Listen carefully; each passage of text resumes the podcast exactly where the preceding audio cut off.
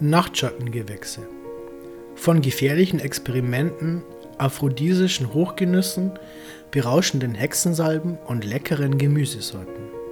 Nirgendwo sonst in der Pflanzenwelt liegen Glück und Wahnsinn, Heil und Schmerz, Genuss und Furcht, Leben und Tod sowie Licht und Schatten dichter zusammen als im Reich der Nachtschattengewächse. Solanaceae. Eine Pflanzenfamilie, deren zugeordnete Arten bereits seit Jahrhunderten im Fokus menschlichen Interesses stehen und bis zum heutigen Tag gleichermaßen als Heil-, Nahrungs- und Zauberpflanzen von Relevanz sind. Schließlich gehören Kartoffel, Tomate und Aubergine genauso zur Familie wie der weltweit als Genussmittel verwendete Tabak oder die potenziell halluzinogenen Schamanenpflanzen aus den Gattungen Brugmansia, Datura und Hyoscamos und andere. Aus ethnobotanischer Perspektive haben wir es im Falle der Nachtschattengewächse mit einem Phänomen zu tun, das unvergleichlich fasziniert, umfasst diese Pflanzenfamilie doch eine Vielzahl spannender Gewächse die seit jeher in gleicher Weise als Heil- sowie als berauschende Zaubermittel genutzt werden. Deshalb übrigens auch die deutsche Bezeichnung Nachtschatten, die ihren etymologischen Ursprung im altdeutschen Nachtschaden hat, ein früher geläufiges Synonym für Albtraum. Damals war es nämlich üblich, mit alkaloidreichen Auszügen aus Tollkirsche, Bilsenkraut oder Stechapfel Albträume zu behandeln respektive den sogenannten Nachtschaden auszutreiben. Richtig dosiert leiten diese Gewächse jedoch nicht nur einen narkotischen Schlaf ein und schützen auf diese Weise vor plagenden und furchterregenden Träumen in der Nacht. Sie können überdies auch bei Asthma, Depressionen, Entzündungen, Krampfleiden, Schmerzen und anderen Beschwerdebildern helfen. Falsch dosiert birgt ihr Konsum hingegen ein großes Gefahrenpotenzial. Typische Symptome einer Nachtschattenvergiftung sind Atemnot, Gedächtnisverlust, Gesichtsrötung, Halluzinationen, Harnverhalt, Überhitzung, Hyperthermie, extreme Seh- und Schluckbeschwerden, Verwirrtheitszustände sowie Wahnvorstellungen, unter anderem schlimmstenfalls mit tödlichem Ausgang. Jedweder Umgang mit diesen Pflanzen gebietet deshalb ein gesundes Maß an Respekt und Vorsicht. Tropanalkaloide die psychoaktiven Wirkprinzipien. Die psychoaktive Wirkung der als Rausch- und Zauberpflanzen bekannten Nachtschattengewächse, sprich Alraune, Bilsenkraut, Engelstrompete, Goldkelch, Stechapfel und Tollkirsche, gründet in erster Linie auf sogenannten Tropanalkaloiden, im Besonderen auf Atropin, Hyoscyamin und Scopolamin. Die Wirkmechanik dieser Stoffe konzentriert sich primär auf eine Hemmung der muskarinergen Acetylcholinrezeptoren, wodurch vereinfacht formuliert die Wirkung des Parasympathikus vermindert wird und es zu Halluzinationen und anderen Symptomen kommt. Weiterhin ähneln Atropin und Scopolamin in ihrer chemischen Struktur den endogenen Neurotransmittern Adrenalin und Noradrenalin wodurch sie an deren Rezeptoren andocken und auf diese Weise für eine verstärkte Freisetzung dieser Botenmoleküle sorgen. Nikotin, der allseits bekannte Hauptwirkstoff der Tabakpflanze, ist ebenfalls ein Alkaloid, jedoch nicht vom Tropan, sondern vom Pyridin-Typus, das neurophysiologisch dadurch wirkt, indem es sich an die Acetylcholin, Adrenalin, Dopamin, Noradrenalin und Serotoninrezeptoren bindet. Ebenfalls ein Alkaloid ist das in Capsicum-Arten vorkommende Capsaicin, das den Chilis ihre Schärfe verleiht und sich pharmakodynamisch durch eine Freisetzung euphorisierender und schmerzlindernder Neuropeptide auszeichnet. Psychoaktive Hexen, Schamanen und Zauberpflanzen. Als bewusstseinsverändernde Rausch- und Ritualpflanzen sind die alkaloidreichen Vertreter der Nachtschattenfamilie gleichermaßen in Europa, im Orient, in Asien sowie in Südamerika von Bedeutung. Aus dem europäischen Mittelalter ist beispielsweise die berühmt-berüchtigte Hexensalbe, Flugsalbe bekannt, die von den weisen und weltenreisenden Kräuterfrauen Hagasussas bzw. Hexen damaliger Zeiten zum Verlassen der Alltagswirklichkeiten verwendet wurde beispielsweise um sich in ein Tier zu verwandeln, einen Pflanzengeist zu treffen oder um sonst wie an Informationen zu gelangen, die für individuelle oder kollektive Heilungsprozesse wichtig sein konnten. Als mögliche Zutaten der Hexensalbe ziehen Forscher neben Alraune, Bilsenkraut, bittersüßer Nachtschatten, Schlafbeere, Stechapfel, Tabak, Tollkirsche und Tollkraut eine ganze Reihe weiterer geistbewegender Ingredienzien in Betracht. Darunter unter anderem Opium, Fliegenpilz, Giftlattich, Hanf, Kalmus, Teichrose und Weihrauch, sprich ein wahrhaftig geistbewegendes Pflanzenkompendium. Es sei jedoch betont, dass bis dato noch keine einzige originale Hexensalbenrezeptur aufgetaucht ist und folglich jede literarische Angabe über ihre mögliche Zusammensetzung auf wissenschaftlicher Spekulation beruht. Im südamerikanischen Schamanismus sind besonders der Bauerntabak Mapacho, die Engelstrompete sowie die Brunnenfelsie von ritueller Bedeutung. Erstgenanntes wird geraucht oder geräuchert und dient während einer Heilungszeremonie der energetischen Reinigung und Harmonisierung. Die Blüten der Engelstrompete werden in Rauch- oder trinkbaren Darreichungsformen hingegen zur Herbeiführung divinatorischer Bewusstseinszustände verwendet. In tiefer Trance erkennen die Schamanen beispielsweise die Krankheitsursache eines Patienten, lokalisieren verloren geglaubte Gegenstände und Personen oder sie treten in einen heilungsfördernden Dialog mit den Ahnen und Tiergeistern. Arten der Gattung Brunfelsia, vor allem jedoch Brunfelsia grandiflora, werden einerseits als berauschender und visionärer Teeaufguss zubereitet, andererseits verwendet man sie als wirkpotenzierendes Ayahuasca-Additiv. Gleiches gilt übrigens auch für Chilis, Capsicum spp, die bisweilen ebenfalls als Zusatz für das rituelle Schamanengebräu fungieren. Daneben werden die scharfen Schoten mit der geistfokussierenden Wirkung traditionell Bier, Kakao und Kava Kava zugesetzt. In Mexiko ist es der Goldkelch, der als uralte Schamanenpflanze gilt und als solche vermutlich schon zu prähistorischer Zeit als Götterpflanze verehrt und magisch rituell genutzt wurde. Meist wird diese Art aufgrund ihrer wirkspezifischen Unkalkulierbarkeit, die noch größer ist als bei anderen Solanaceae-Spezies, nicht innerlich verwendet, sondern bevorzugt im Rahmen ritueller Duftinhalationen. Der Duft des Goldkelchs ist noch intensiver und betörender als jener von Engelstrompetenblüten. Gleich dem Hanf und anderen Rauschpflanzen werden die Nachtschattengewächse in Indien und Nepal dem Gott Shiva geweiht und ihm zu Ehren als Ritualpflanzen verwendet. Zum Beispiel, indem die dornigen Früchte des Stechapfels als Altarschmuck verwendet werden.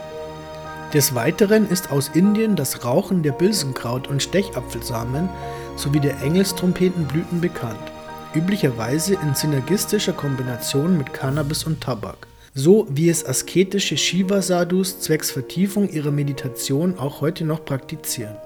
Nicht unberücksichtigt bleiben darf an dieser Stelle die Verwendung der Stechapfelsamen als Zutat der im Orient geläufigen Fröhlichkeitspillen Majun, die dosisabhängig entweder einen euphorisierten Rausch mit stark aphrodisischer Note induzieren oder aber einen narkoseähnlichen Tiefschlaf. Klassische Majun-Zutaten sind Stechapfelsamen, Haschisch, Opium, Nüsse, Honig sowie Gewürze. Kardamom, Kokos, Pfeffer, Nelken und andere. Der Nachtschattenrausch. Eine Frage von Dosis, Set und Setting. Wie es bei allen psychoaktiven Stoffen der Fall ist, gestaltet sich der durch Nachtschattengewächse hervorgerufene Rauschzustand abhängig von verschiedenen Einflussfaktoren höchst unterschiedlich.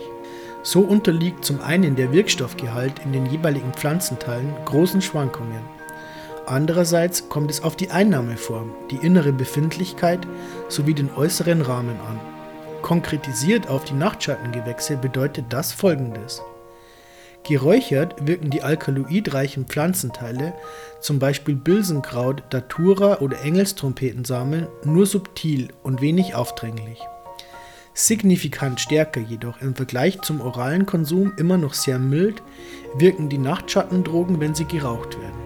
Konsumenten beschreiben in der Folge eine aphrodisierende, euphorisierende, meditationsfördernde und traumintensivierende Wirkung, die üblicherweise zwar ohne Halluzinationen einhergeht, dafür aber möglicherweise mit starker Mundtrockenheit und ersten Anzeichen von Schluckbeschwerden. Zieht man allerdings nur ein paar Mal, dann erweitern sich spürbar die Bronchien und der Rauch wirkt als Asthmamittel, Stichwort Asthma-Zigarette. Das volle Wirkspektrum samt Halluzinationen, echte illusorische Trugbilder, keine psychedelischen Pseudohalluzinationen und möglicherweise auftretende Nebenwirkungen wird meist erst nach einer oralen Zufuhr erfahren, wenn die potenten Pflanzenteile gegessen oder als Tee bzw. Tinktur zubereitet und getrunken werden. Doch auch hier gilt die Dosis als entscheidend. Niedrig dosiert muss es nach einer oralen Wirkstoffapplikation nicht zwangsläufig schräg oder unangenehm werden. Höher dosiert bleibt das hingegen in den allermeisten Fällen nicht aus. Die Gefährlichkeit unbedarften Leichtsinns. Unschöne Nachtschattengeschichten. Immer wieder hört oder liest man von Experimenten mit Nachtschattengewächsen, meist von Jugendlichen durchgeführt, die auf der Suche nach einer berauschenden Erfahrung sind, die einen unschönen Ausgang genommen haben. Meistens haben die Konsumenten jedoch Glück und kommen noch einmal mit einem blauen Auge oder einem Krankenhausaufenthalt davon. Manchmal kommt es aber auch schlimmer und der Konsument bezahlt das Experiment mit seinem Leben. Besonders eindrucksvoll ist mir beispielsweise eine Tollkirschengeschichte in Erinnerung geblieben, die explizit dadurch gekennzeichnet war, dass dem Konsumenten während seiner Rauscherfahrung eine wunderschöne, höchst erotisch anmutende Frau erschienen ist. Eine wahrhaftige Belladonna, schöne Frau, die ihn lustvoll anlächelte und zu sich winkte. Zum Glück ist er nicht hingegangen, denn als er am nächsten Tag interessehalber an die Stelle zurückkehrte, stellte er erstaunt fest, dass genau dort, wo einige Stunden zuvor noch die mysteriöse Frauengestalt stand, nun ein tiefer Abgrund lag. Mit anderen Worten, hätte er sich von den Reizen der Belladonna anlocken lassen, dann wäre er geradewegs in den sicheren Tod gestürzt. Ebenfalls Glück hatten zwei Personen, die in jungem Alter mit der Engelstrompete experimentiert haben. Der eine hatte sich in der Hoffnung auf Cannabisersatz aus den Blüten einen Tee gekocht und für die nächsten Stunden fremde Menschen durch sein Zimmer laufen gesehen. Außerdem sind kleine Go-Karts durchs Zimmer gefahren. So weit, so gut. Das Problem war nur, dass die kleinen Fahrzeuge ihn überfahren wollten und ihm nach eigenen Angaben keine andere Wahl blieb, als sich panisch und ernsthaft um sein Leben fürchtend unter der Bettdecke zu verkriechen. Die andere Person hatte sich mit gegessenen Samen massiv überdosiert. Die Folge waren heftige Halluzinationen, extreme körperliche Unannehmlichkeiten sowie das sichere Gefühl, aufgrund von eigener Dummheit sterben zu müssen. Noch über mehrere Wochen litt die Person an Sehstörungen und konnte erst nach einem Monat wieder sicher am Straßenverkehr teilnehmen und ein Buch lesen. Hinweis: Ich möchte mit diesen Geschichten keine Angst schüren. Schließlich sind die Substanzen immer neutral und das Problem ist üblicherweise ein missbräuchlicher Umgang. Unabhängig davon zeigen diese Berichte jedoch unmissverständlich die Mächtigkeit des Nachtschattengeistes auf, weshalb ich noch einmal ausdrücklich darauf hinweisen möchte, dass Respekt und Vorsicht im Umgang mit den Nachtschattendrogen oberste Priorität haben müssen. Und wenn dies gegeben ist, dann lassen sich mit diesen Pflanzenwesen auch sehr schöne, heilsame und interessante Erfahrungen machen. Safer Use Hinweise zu beachten ist, dass sämtliche Nachtschattendrogen zur Herbeiführung eines spaßigen Rauschzustands völlig ungeeignet sind. Wer den Pflanzengeist aus einer ernsthaften Intention heraus aber dennoch kennenlernen möchte, sollte sich nicht gleich einen Tee kochen, sondern ganz behutsam vorgehen. Am besten zieht man erst einmal eine Pflanze selbst an und nähert sich ihren magischen Qualitäten auf gärtnerischem sowie gleichzeitig auf meditativem Weg was für viele Personen schon völlig ausreichend ist. Ansonsten werden die entsprechenden Pflanzenteile zunächst sinnvollerweise geräuchert und man inhaliert langsam den aufsteigenden Rauch. Wem das zu schwach ist, der kann die getrockneten Samen oder Blüten auch rauchen oder vaporisieren. Jedoch niemals zu viel auf einmal, sondern immer nur ganz wenig und erst einmal schauen, was passiert und ob die sich einstellende Wirkung gewollt ist. Auf Experimente, die eine orale Applikation der Wirkstoffe vorsehen, sollte generell verzichtet werden. Das ist definitiv nur etwas für geübte Schamanen, die ganz genau wissen, was sie tun oder was im Sinne eines gelingenden Heilungsprozesses getan werden muss. Wer Auszüge der Pflanze rein medizinisch nutzen möchte, sollte die entsprechenden Zubereitungen aufgrund ihrer Unkalkulierbarkeit nicht, wie er es möglicherweise von anderen Heilpflanzen kennt, selbst zubereiten sondern er sollte grundsätzlich auf fertige Homöopathika aus der Apotheke zurückgreifen. Alles andere ist im Falle der psychoaktiven Nachtschattengewächse viel zu gefährlich. Die essbaren Spezies. Die meisten Nachtschattengewächse sind aufgrund des hohen Alkaloidvorkommens für Nahrungszwecke ungeeignet, was bekanntlich jedoch nicht auf alle Spezies zutrifft. Schließlich werden einige Arten bereits seit etlichen Generationen für Nahrungszwecke kultiviert und sind in vielen Ländern fester Bestandteil des täglichen Speiseplans, allen voran Aubergine, Kartoffel, Paprika und Tomate. Daneben kennt man hierzulande die kulinarische Verwendung von Physalis sowie den Goji-Beeren. Sonstige Spezies, die traditionell als Nahrungsmittel eingesetzt werden, als solche in Europa allerdings weitestgehend unbekannt sind, sind zum Beispiel die Baumtomate, die Lulofrucht und die Melonenbirne. Hinweis: Auch die essbaren und scheinbar ungefährlichen Nachtschattengewächse können giftige Alkaloide enthalten, weshalb nur jene Pflanzenteile gegessen werden dürfen, die auch tatsächlich als Nahrungsmittel genutzt werden. Dazu zwei Beispiele. Die Kartoffelknolle ist nur dann essbar, wenn sie in reifem Zustand geerntet und vor Verzehr gekocht wird. Würde man sie hingegen unreif und roh essen, wäre die nächste Station sicherlich das Krankenhaus. Begründet wird die potenzielle Toxizität durch das Solanum-Alkaloid Solanin, eine Verbindung, die auch in der Tomate vorkommt, weshalb auch hier nur die reifen Früchte verzehrt werden dürfen und nicht etwa die Blätter, Blüten oder andere Pflanzenteile. Bei anderen Gemüsesorten mag das anders sein, zum Beispiel bei Brokkoli, von dem sowohl die Röschen, die Blätter und der Strunk essbar sind.